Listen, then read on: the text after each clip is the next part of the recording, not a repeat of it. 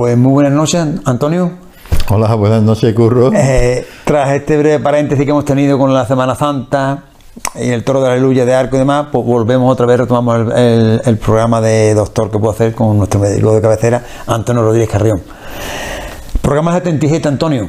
Nos vamos acercando a la centena.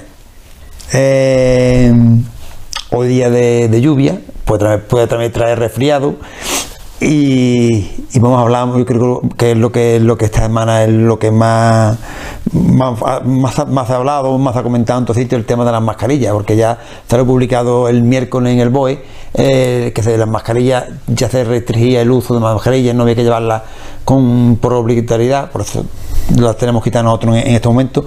¿Qué nos tienes que comentar sobre eso? En mi opinión es una medida ya oportuna. Oportuna porque creo que la población española tiene suficiente información sobre cómo eh, la situación actual y cómo todavía hay ciertos casos en donde hay que tener una serie de precauciones. Yo creo que se han explicado bien, salvo una salvedad. Oh, perdón, el directo. Eh, vamos a quitarlo. Eh, ahí salvo, salvo una, una, salvedad, que es que hay personas que todavía mm, no saben si es indiferente ponerse, eh, en ciertos casos, la mascarilla quirúrgica que esta que todos conocemos, o la FFP2, que también le llaman creo de cucurucho, ¿no? Y, en fin, si quiere pues ahora explicamos algunas cositas al respecto. Bueno, por lo menos mm, sí es cierto que es un avance en el tema del COVID el hecho de que ya no sea obligatorio en muchos sitios el tener, el tener que llevarla, ¿no? Eso es una, una, buena precisión. Sí, el que no sea obligatorio no quiere decir que el que quiera llevarla la pueda llevar. ¿Eh? Hay personas que dicen, bueno, yo puedo entrar en un bar, en un restaurante u otro local eh, en donde no es obligatorio, eh, pero yo la quiero llevar, pues la puedo llevar perfectamente, sí, que no hay ningún problema. vamos a quitar esto. Es directo. Sí, es directo. Que no hay ningún problema. Es decir, usted la puede llevar, lo único que pasa es que el que no la quiera llevar, pues no la lleva.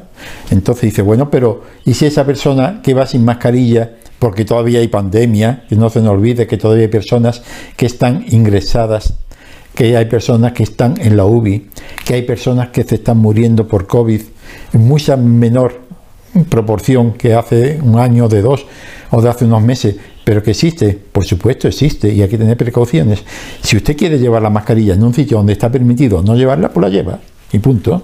Y así se protege. Dice, ¿y es igual usar la quirúrgica para protegerme que la FFP2, la de cucurucho? No, no es igual. Y no. ¿Cuál es la que me protege a mí? Por ejemplo, tú, en este caso, Juan Manuel, estás sin mascarilla. Supongamos que tú tuvieras la COVID, que no lo sabes, porque al menos es asintomática, sin síntomas, pero al menos la tiene. Digo, hombre, ¿y si el curro tiene la COVID y me lo pega a mí? Yo estoy vacunado, tengo las tres vacunas, yo no tengo síntomas, pero yo, después voy a cuidar, por ejemplo, a, mi padre, o voy a ir a visitar a alguien, un amigo, y si yo la cojo también y se la pego a otro, porque la COVID está aquí todavía. Digo, bueno, pues entonces me protejo, me protejo yo y así yo no la cojo y tampoco la transmito. ¿Cuál debo usar? ¿La quirúrgica o la FPP2, la de cucurucho? Hay que usar la de cucurucho. ¿Por qué? Porque esta me protege de que alguien me vaya a infectar. Es decir, que si yo tengo miedo de pillar el COVID porque soy miedoso, el miedo es libre, miedo libre. o porque yo tengo miedo de que yo la pueda coger y soy diabético, soy hipertenso, tengo defensa baja, o tengo más de 60 años, o soy una mujer y estoy embarazada, pues entonces eh, tengo miedo de cogerla, me pongo la FFP2, que es la que me protege. Bueno, entonces la otra, y si me pusiera yo la quirúrgica, esta no me protege. Esta no me protege. Esta lo que hace es que mi saliva, cuando sale, que puede llevar microbios, te protege a ti. Es decir, esto hace que yo no te contagie a ti. Si tú, tú pudieras, por ejemplo, la mascarilla esta, curro, yo estaría protegido. ¿Por qué? Porque los microbios se quedan contigo. Pero como tú no llevas nada, me pongo la FFP2 y me quito de lío, que es la que me protege. No sé si me he explicado. Sí, perfectamente. Yo creo que, ha quedado, Hasta ahí, que ha quedado bastante claro lo. Bueno, no, hablamos para no, no, pero lo que, lo que sí es verdad que, Antonio, lo que decíamos anteriormente que este, este virus del COVID viene para quedarse, no es estacional, que diga, no, es como la gripe, por ejemplo, que es más una enfermedad de invierno-otoño ¿no? Sí, invierno más que nada, invernal. de invierno, ¿no? Sí, Otoño, invierno. primavera. Eh, y- o por ejemplo la- las alergias que son más de primavera. Otoño. Eh, son, te digo, eh, no, esta, es- esta esta es como del otro, con la nueva ley de reforma laboral es fija, está fija, ¿no? Por ahora sí. No sabemos si con el tiempo habrá mutaciones o cambios, entonces se hará como la gripe, que es estacional, son enfermedades que se llaman por estaciones. La gripe, como tú bien has dicho, suele ser en invierno, noviembre, diciembre, enero, febrero, son los meses donde y después ya en verano es raro que haya gripe, ¿no? Es muy raro. Esta no, esta hemos visto que hay personas que, que la pillan en verano, en invierno, en otoño, primavera, por ahora, no sabemos si en el futuro será estacional, pero mientras tanto hay que tener cuidado. Y hay que tener cuidado porque todos sabemos que nos no lo dicen, ¿eh? que hay personas, la inmensa mayoría, que, que son asintomáticas, que no tienen molestia o son leves, pero que hay personas todavía que ingresan, que hay personas que están en la UBI, hay personas que se mueren, hay mortalidades. Y estamos en, y estamos en mayo. Eh, Bueno, eh, casi casi, estamos a final de abril, pero que, en fin, que es primavera y todavía está esta enfermedad. Así que las personas, como nos dicen las autoridades sanitarias, nos dicen las autoridades políticas, señores, que, que se abre un poco la mano porque estamos vacunados, la inmensa mayoría. Ahí en Andalucía parece ser eh, que todavía faltan unos 200.000 personas por vacunar, ya sean porque no toleran eh, sus componentes, eh, la persona no tolera, es alérgica a esos componentes, o porque no le de vacunarse, o porque tienen miedo, por lo que sea, y esas personas están en riesgo. ¿eh? Eh, y después hay personas que no se han puesto todavía las tres dosis o la cuarta en algunos casos. Así que, que hay que tener precauciones y hacer cumplir, bueno, y hacer lo que nos dice la autoridad sanitaria respecto a los transportes públicos, residencias de ancianos, hospitales, centros de salud, en fin, Farmacia. farmacia, en fin, todos estos sitios Además, que todos sabemos. un día como el de hoy, que está lloviendo, que un día, un día de, de agua, también es propenso para los resfriados. Quiere decir que también que los resfriados también van a continuar, porque nuestros no han estado, están y estarán. Y siempre mm, es difícil distinguir entre, ya lo hemos dicho, entre un resfriado, una gripe, esto, porque muchas veces los síntomas se solapan, son parecidos. Y hay veces que no hay apenas síntomas. Entonces dice, bueno, y esto es un resfriado. Mire usted, si usted está resfriado, mm, ¿usted tiene certeza de que eso es la COVID? Hombre, certeza, certeza no, pero el mismo resfriado que yo tenía siempre. Pero usted tiene certeza, ¿ha hecho usted la prueba? No. Pues entonces eh, lo que se recomienda a toda aquella persona que está resfriada, que tiene síntomas, póngase la mascarilla. Póngase, por ejemplo, la quirúrgica, que es la que donde aquí se queda la saliva y usted no va a contagiar a los demás. Usted va por ahí y ya por lo menos, y si usted tiene la enfermedad, que muchas veces al menos tiene la enfermedad diagnosticada y le permiten salir, póngase siempre para proteger a los demás. Así que, Además, tú lo has definido anteriormente muy, muy gráficamente. El miedo es libre y, y si nos lo ponemos nos podemos curar en salud. Muchas veces- prevenir que curar, ¿no? muchas veces nos dicen "Es libre y o la desconfianza. Muchas veces, ¿esto lo han dicho los políticos? Pues no me lo creo. Más tengo que lo digan políticos, no me lo creo. Es decir, es así, ¿no? Hay personas que no se fían. Muchas veces, a veces con razón, ¿eh? Otras veces, hombre, es que tampoco es eso, pero An- Antonio, y, y cambiando de tercio, eh, también estamos viendo estos días de que parece que ha venido un nuevo agente infeccioso. eh, se han detectado varios casos de hepatitis infantil. eh, creo que en España han sido tres o cuatro, en todo el mundo unos sobre unos 70 o 80 más o menos, creo, no te hablo de memoria. Eh, ¿Qué nos tienes que hablar sobre eso? Efectivamente, en los últimos días, pues eh, sale ¿Qué los nos me- para esto, no, Antonio? sale los medios. Bueno, antes era. el- O por lo menos antes tenemos, ahora tenemos información y antes no, ¿no? Sí, no, de vez en cuando salen, ¿te acuerdas cuando lo de ébola? Sí. Después salió la listeria, después salió, siempre salen cosillas, ¿no? El mosquito eh, salió total. Eh, el dengue, en fin, salen muchas cosas. Ahora le ha tocado a la hepatitis en los niños. En estos días hemos escuchado o hemos visto en los medios de comunicación cómo se han detectado algunas decenas de casos, en Europa, también en Estados Unidos, en España hay varios casos de hepatitis en niños menores de 10 años. Recordemos que la hepatitis es inflamación del hígado. El hígado está aquí en el lado derecho, debajo del pulmón derecho, en el lado derecho del y vientre. es inflamación. Bronquitis, hepatitis, inflamación del amigdalitis. Exactamente. En este caso, hepatitis, hepato significa hígado, e inflamación del hígado, que aparece en niños. Y eso dice, bueno, y una hepatitis, mm, yo me acuerdo cuando yo estaba en Prado de Rey, y, en fin, el año 75 que llegué, pues era relativamente frecuente ver hepatitis. Unas veces era por las inyecciones, eh, porque a lo mejor entonces no eran las aguas eh, desechables como ahora, sino que había que hervirla y tal, tal. Y otras veces era porque los alimentos, hay otro tipo de, hepatitis, son transmitidos en estos casos por virus, no virus de la hepatitis, eh, mm, que estaban contaminados con aguas fecales, o en fin, o, que no estaban bien limpios, y entonces se contaminaban eso. Entonces, y, la hepatitis se caracteriza por histericia. Es que tiene histericia, se decía, tenía tiricia, ¿no? Le decía, es que mi padre o mi niño, mi hijo tiene tiricia. La mayoría de las veces era eh, hepatitis A, que era por, por, los alimentos, y eso en un mes, ah, la mayoría de los casos quedan dura un mes y al mes está bien. Otra vez era más complicado, que era por inyecciones, la hepatitis B. Hay cinco tipos de hepatitis por virus, A, B, C, D, E, los nombres de las primeras letras del abecedario, y esta que hay actualmente no se sabe exactamente. Esta que, hemos visto eh, estos casos de los niños, todavía eh, no se sabe exactamente la causa. Se sospecha que por la forma de aparición, por los síntomas y demás, parece que es por infecciosa, por algún microbio, puede que sea un virus, es diferente de los conocidos. Y parece ser que es un tipo que se llama adenovirus, no está claro todavía, que afecta vía respiratoria, digestiva. Y Puede ser, ¿eh? por las características, pero no porque se sepa exactamente. Y en estos casos, por los niños se ponen amarillitos, la cara, el blanco de los ojos se pone amarillo, la orina es oscura, de color coñac, a veces la caca es clarita, eh, a veces tiene dolor en, el vientre, la, barriguita, puede tener fiebre o no.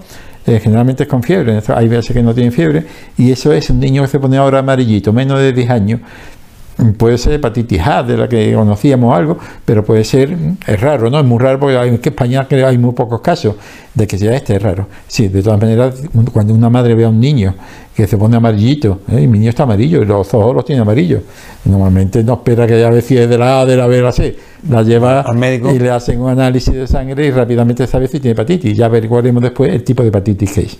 Parece ser que no es grave, no es muy grave, pero hay casos que han habido que hacerle trasplante de hígado a estos niños que, que comentamos ahora. Es decir, que en general hay muchos tipos de hepatitis no grave, pero esta mm, hay que observarla porque hay que observarla bien porque ha habido casos de, hepatitis. no lo decimos para alarmar a la población, ni mucho menos. No es cuestión de alarmar porque no es alarmante, es simplemente para que la gente lo sepa de que se están dando casos ahora mismo. Creo que en España es de 4 y en todo el mundo sobre 70, 80 más o menos. Vamos a ver, es que hay muy pocos casos en el mundo que a lo mejor esto queda más o menos ahí, que todavía, todavía no se sabe, no es para alarmar, eh, hay muy pocos casos. Para informar. Es que, sí, eh, lo están viendo los medios de comunicación, eh, y entonces alguien se puede decir, ¿y esto es debido a la vacuna del COVID? Porque alguno dice, eso como todo el mundo se ha vacunado del COVID, ahí los efectos secundarios pueden ser. No, se ha visto que niños que no tienen ni vacuna de COVID, ni han pasado la COVID, nada, tienen esta hepatitis. Así que no parece que tenga ninguna relación con la vacuna de la COVID ni con la enfermedad de la COVID,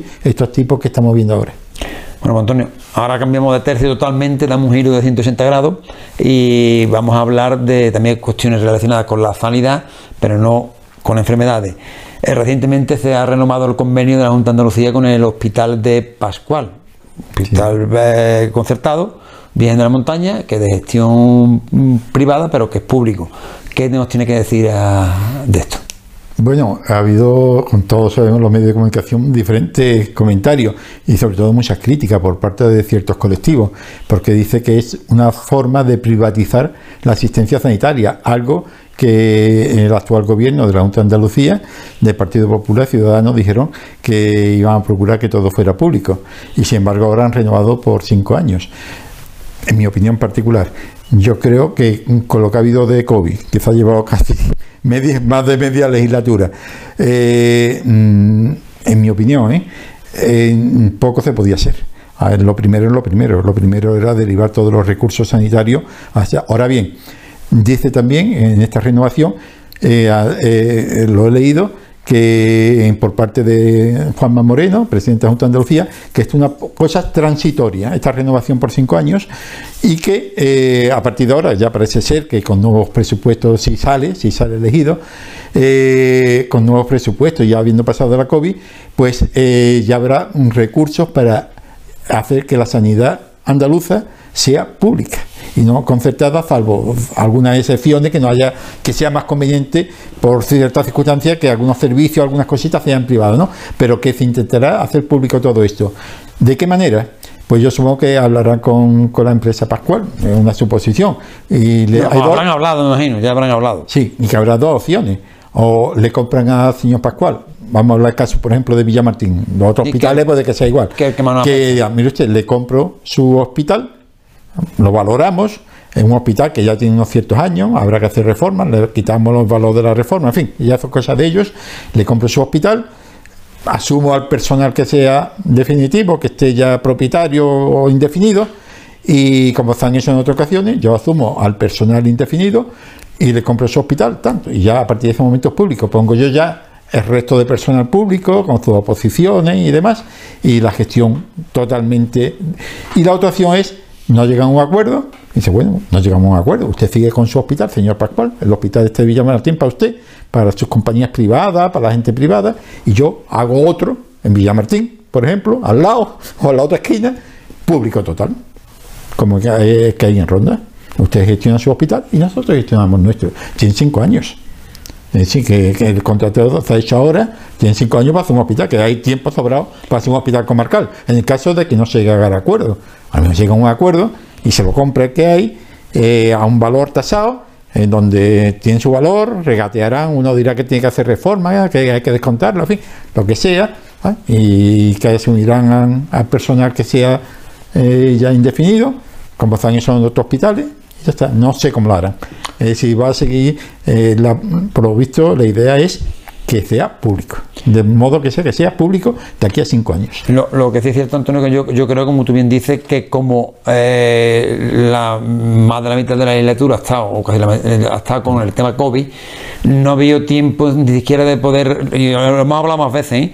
de poder replantear o de poder hacer alguna Acuerdo de algún acuerdo o algo que tuvieran que llevaran en el programa electoral de hacer con la, con la sanidad, porque que la verdad que el, COVID ha absorbido, no solo en la Junta, sino también en el Ayuntamiento y en todos sitios, ha absorbido mucho de los presupuestos y muchas de las ideas que se podrían haber llevado a cabo y no han podido llevar a cabo porque la han priorizado o le han dado eh, prioridad al COVID nos planteamos, como tú bien, como tú bien dices, ahora han- creo que han tirado por la. Yo entiendo que han, han hecho lo más correcto, que es decir, vamos a, vamos a prorrogar lo que tenemos ahora. En Y base. ahora, si después eh, tenemos la confianza de, de los ciudadanos, pues ya veremos qué es lo que hacemos.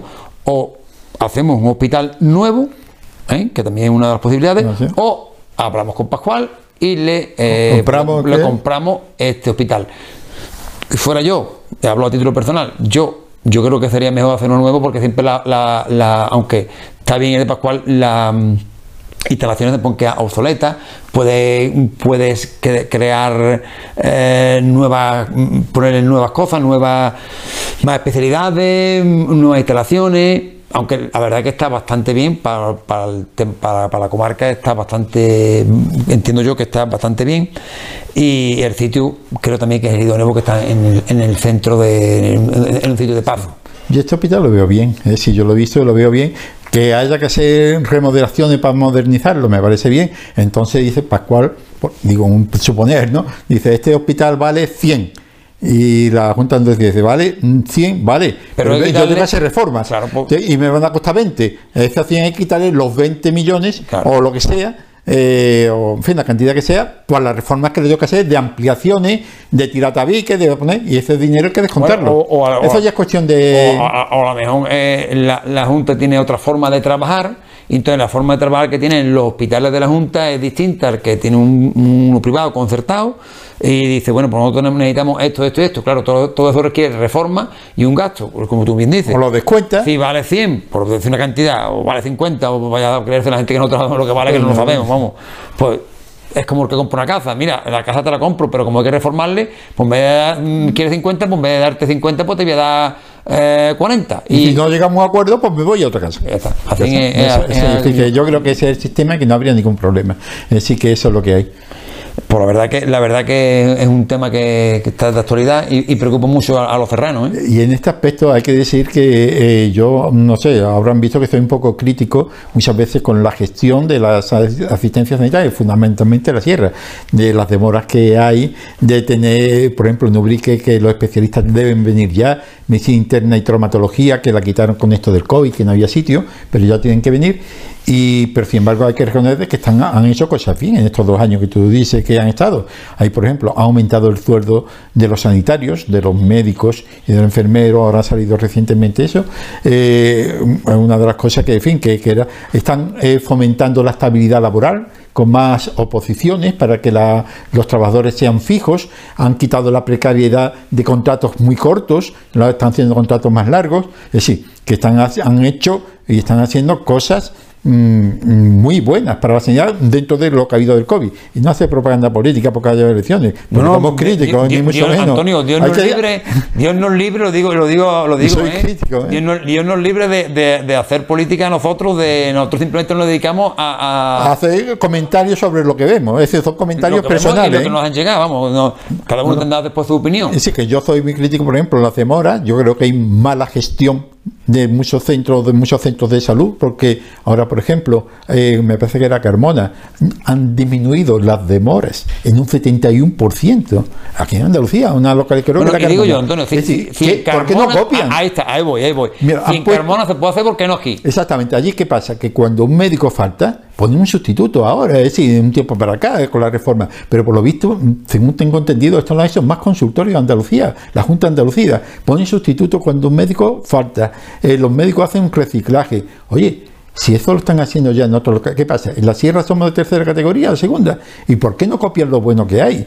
¿Por qué? Porque, o, la sugerencia que se le dan, que, por ejemplo, la sugerencia que se hace en este programa, no porque Antonio Rodríguez Carrión, que soy yo, eh, sea más listo que nadie, mucho menos, es que la escucho de compañeros, lo veo en otros consultorios, en otros centros de salud, y entonces, ¿qué ocurre? Dice, no, es que si hacemos esa reforma, van a decir, usted que es tonto, ¿por qué no lo hizo usted antes también? ¿Por qué no lo copió? Y entonces muchas veces por no dar su brazo a torcer y por no reconocer su capacidad, no lo hacen. Entonces, oiga usted, copie de otros centros de salud es decir, no porque lo diga yo, sino vaya usted a Carmona, a este, el otro. Habrá gente que lo hagan peor. De ese no copie. Copie de donde lo hacen bien, de donde no hay demora. Y si ve usted que, se puede hacer, pero que no le dan los recursos suficientes, por ejemplo, distrito o el que sea, diga, oye, usted, ahí está mi cargo, yo soy director, pues ahí se queda, yo me voy a poner inyecciones o me voy a pasar consultas, pero yo no, yo no soy aquí un, muñeco de ustedes, un apagafuegos. Muchas veces son apagafuegos los directores. Has dicho una, una, cosa muy importante y recientemente eh, en la Sierra de Cádiz,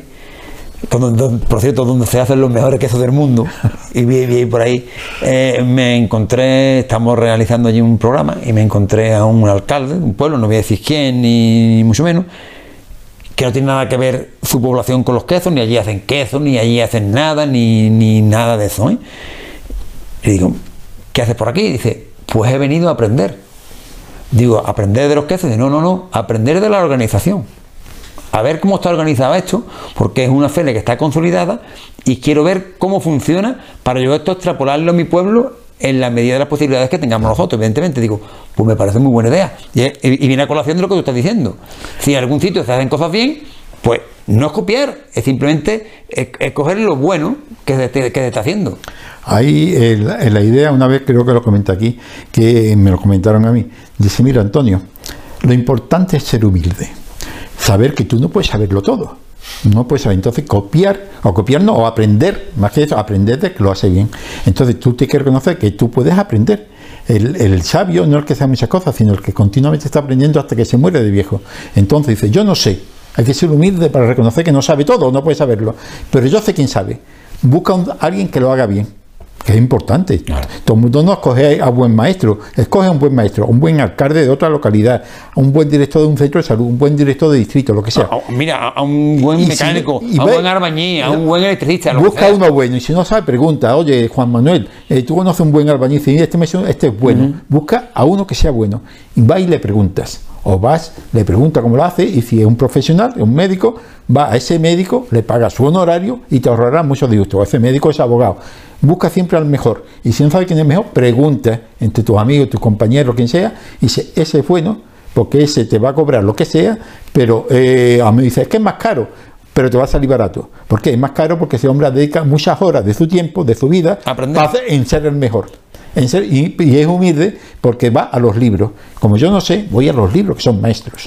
Y aprendo en los libros, aprendo en personas que, son profesionales y que son honestos. Me cobran lo que me debe cobrar, que más que los demás, pero porque le dedica más tiempo, le tiene más dedicación y después va a repercutir en mayor satisfacción y me voy a ahorrar después muchas reparaciones o muchos sinsabores. Así que eso es así, ser humilde lo primero que oye, que mi centro de salud no es el mejor, pero hay otro que sí funciona. Le pregunto, le llamo por teléfono, oye, que me entera que hacéis esto. Hay que ser humilde. Y mientras tú seas orgulloso, seas vanidoso, te crees que eres mejor o que no lo haces bien, porque es que yo obedezco órdenes y eh, las órdenes son las que me hacen que yo sea malo. Pues dimite, dimite. Porque si no, significa que tú estás ahí porque tienes algún beneficio de algún tipo. y seguramente económico. Ya hemos hablado mucho de eso. La vida es continuo aprendizaje Totalmente. Incluso, y ya para acabar, porque ya el tiempo, el tiempo ya. Hemos pasado seguro. El, el, el, tiempo. pasado. Incluso, incluso eh, a los niños había un programa de dibujito animado que se llamaba Libro Gordo de Petete. Ah, sí, yo tengo ahí algunos. El libro gordo de Petete. tengo. Y cuando Aaron no sabía, pues ibas al libro gordo de Petete y el libro gordo de Petete te explicaba lo, lo que lo que tu duda o tu el libro gordo de Petete lo tenemos en la calle. Basta cualquier persona mayor cualquier persona mayor no hace falta que sea premio Nobel no hace falta que tenga la carrera. Puede ser una persona que al menos no ha tenido oportunidad de estudiar en la escuela pero es un sabio de la vida y de los modales y de la cultura y, y entonces son maestros. Es decir lo importante es tener una pequeña agenda con los teléfonos o las direcciones o los nombres de los verdaderos maestros de la vida. ¿Cuánto vale eso, Antonio? Eso no tiene precio. Y los que han triunfado, mira, te lo digo, una vez aquí en Urique, en un pequeño estudio eh, eh, para los chavales, para los adolescentes, ¿cuál es el secreto del éxito en la vida? Entonces, yo conozco bastante gente en Urique. Y entonces, pues, digo, Fulanito tiene éxito. Por lo menos los negocios honestos, no otros. Otro, ¿Por qué? Y, y, lo había personas que no saben leer y escribir apenas otros que tenían estudios medios, otros que eran licenciados. Y les, llamé, oye, fulanito, ¿te importa que te haga una entrevista de 10 minutos? ¿Cuál es lo que tú pondrías en la lápida o en el testamento para tus nietos? Eh, una frase, un consejo. ah, vale, sin problema, Antonio, ven, ven cuando quieras, o ven tal día. Y le preguntaba.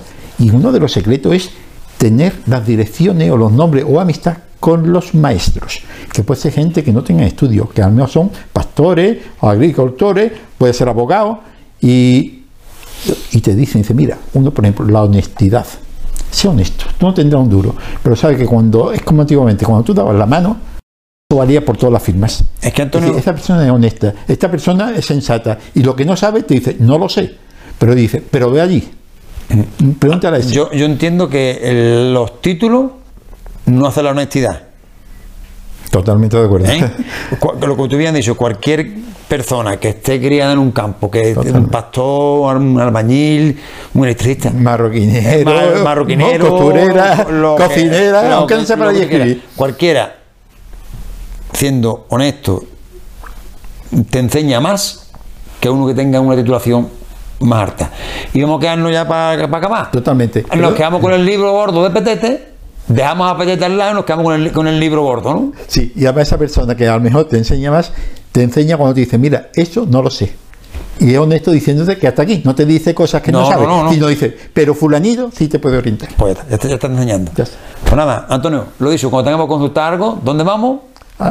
al que sabe. Al que sabe. Pues, pues, pues nada, pues muchas gracias Antonio por, por tus sabios consejos y esperemos vernos la semana que viene. Pues nada, encantado como siempre. Muy buenas noches.